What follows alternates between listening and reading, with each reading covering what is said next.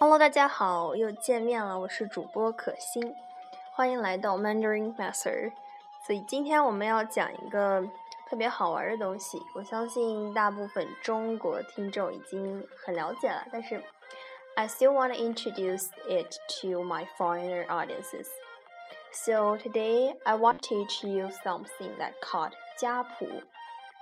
家谱 it is very traditional and special uh, that owned in China. So, 家谱, let me explain these two words separately. 家,家,家,家 means family. 谱,谱. The second word of this phrase is third tone, and 谱 you can translate into book. So We'll combine these two words. 家谱,家谱 means genealogy and family history. So basically, this kind of a book will include some genealogical tree, and which start from one of your ancestors and uh, continue with your grandpa, your grandma, and uh, continue to your father, your mother, you, and your children, your grandchildren. 家谱呢是家族家族里记载本族重要的人物和事迹的书，它是一个有关种族的父系和母系的系统记录。嗯，so basically it is very useful not just because it record a lot of history, but also contribute to demography and uh, statistic and uh, archaeology. 嗯，然后同时呢。 家谱也帮助一些侨胞回到大陆来寻找他们自己的根，所以说家谱是一个非常特别而且也非常有用的东西。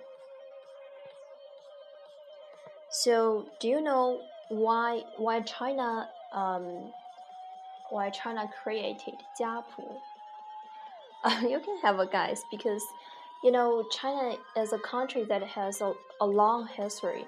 So um, to be honest, there there were a lot of war, immigration, and nature disaster throughout our history. Therefore, it's kind of important and difficult for any family to record their own history. So, our ancestors created 家谱 to help them record the origin of a family. 嗯，在一般家谱中，它会记载到你的祖上姓氏的起源，从第一个祖先开始，然后会有每一代的光辉的事迹。嗯，我家谱 will include some 呃 main person and their major accomplishment。所以有机会的话，你可以去读一读中国比较著名的几本家谱。